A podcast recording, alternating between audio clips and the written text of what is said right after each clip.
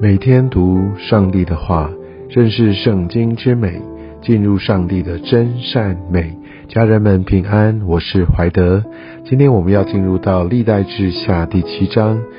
历代志下第七章可以说是啊，整个历代志的一个最高潮，在圣殿建完。呃，当所罗门率领百姓们完全的献上，把这一切呃凡祭所有的啊这些都摆上，也献上了祷告尊荣。在第一节开始就讲到，就有火从天上降下，烧尽凡祭和别的祭。我想在呃圣经当中，在旧约我们知道，当上帝降火来烧掉这个凡祭，也代表上帝悦纳。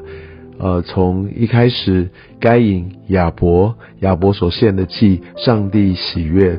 那我们也想到，在当时先知以利亚，啊，他在后来他跟巴利的先知对抗，来看到底是哪一个神啊是真神会显现，而耶和华也垂听以利亚的祷告，从天降火，所以这个代表是一个上帝他的悦纳。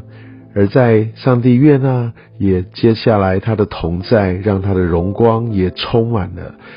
当第二节讲到因耶和华的荣光充满了耶和华殿，所以祭司不能进殿。所以我们可以看到这样一个过程，好像一开始，呃，祭司真的。啊，在这个大的荣光当中，甚至都没有办法供职，来自于他们再起来再献祭，然后上帝的悦纳，这真的是一个让人非常惊异的景象。而第三节看到那火降下，耶和华的荣光在殿上，我相信这也就是让呃所有的百姓们都经历到，都亲眼目睹了耶和华他的荣光，所以他们就大声的来赞美耶和华本为善，他的慈爱永远长存。我们可以看到这样的一个献祭，在当时是一个非常大规模的一个献祭，所罗门他用。牛二万二千，羊十二万来献祭，甚至在祭司他们在献祭的整个的过程里面，他所需要的这个场地都不敷使用，所以他把这整个的一个院宇都能够呃来充分的利用，来分别为圣。这真的是一个对神一个最大的一个献祭，对神最大的一个颂赞。而这也不是只是一次性的，你可以看到这样整个的一个献祭，还包含后面的守节以及之后的严肃会，所以我们就可以知道，在当时耶和华神啊，真的是也得着以色列百姓的一个最大的爱戴。其实这就是所谓的一个神权统治的一个表彰。所有的百姓，他们把上帝当作他们真正的君王，把一切的荣耀颂赞都归给他。不知道在今天的我们看到这样的经文，读到这些话，我们来对比一下，我们对上帝的一个敬拜，是不是有极大的反差？我绝对不是说我们应该要回到旧约去。相信在呃耶稣来到，当他成立了新约，我们可以看到教会的设立，哦也在在的知道这已经是一个不同的季节、不同的阶段。但我们必须从以色列百姓来明白上帝的本质。呃，我们需要知道我们的上帝，他是值得我们一切的尊荣爱戴的，是非常值得我们花时间来到他的面前来诉说他的荣美，来献上我们的爱戴。所以，当我们在思想、在衡量我到底该要花多少时间，在我的主日，在我的服饰，在我平常与神亲近的呃这样的一个安排上面。我们回想今天的经文，我相信会给我们一些的提醒跟启示。在后面我们可以看到，在当夜，呃，耶和华神向所罗门来显现，这真的很特别。上帝有话对所罗门说，向他显现，并不是在献祭的当场，而是在夜间，将这一切都结束了。好像这也象征着我们很大的敬拜献祭，这不是一次性，也不是一切的结束，乃是真正要开启与神同行的一个旅程。因为上帝他所告诉所罗门的，是告诉接下来他们所要经历的，而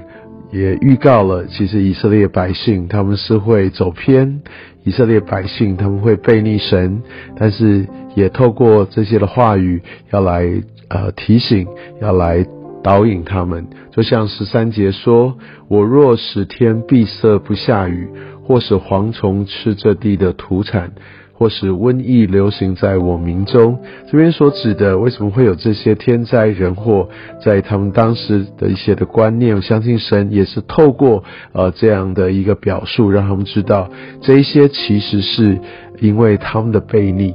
我还是要说。并不是说我们现在所面对所有的天灾人祸都是因为人啊，因为做了什么事情，所以就有报应在他们身上。这个是很特殊性的，指着以色列民在当时这个处境当中，上帝是会用这些天灾人祸针对以色列民来导引他们，为的是要来让他们可以回到正路上。圣经并没有说这样的一套方式会应用在其他的百姓，或在其他的时间也是同样的会用这样方式来呈现。所以，我们在这边我们要很明白，像这边要表彰最重要的一个神学意涵，就是在于说是人，呃，是会背离神。那神是会透过这些的呃灾祸来提醒神要人悔改，所以如果说他们愿意自卑、愿意祷告、愿意寻求神的面，转离他们的恶行，所以自卑、祷告、要寻求转离，这些都是必要的条件，这些的前提，所以上帝他就知道哦。已经学到功课，他们已经已经要回转，所以他必在天上垂听，赦免他们的罪，医治他们的地。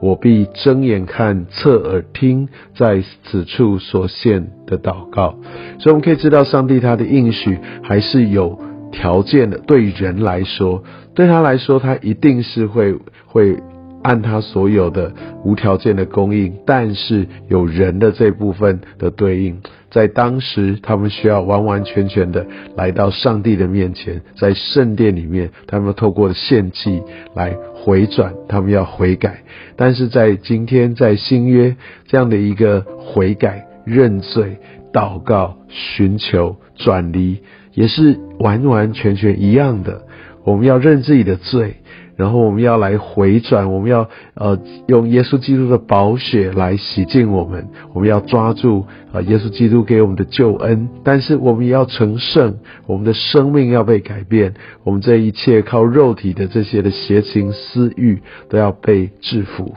所以我想这段经文也让我们明白这样的一个很重要的法则：我们需要来到上帝的面前。而且上帝在这边也说的非常清楚，是的，这殿是非常宏伟。但是如果呢，在里面的百姓他们没有办法持守上帝他的道，其实他就会把它毁坏，他会让舍弃不顾的，甚至会让这些的外邦人会非常的讶异，哇，怎么搞的？这个啊，上帝会是这个样子？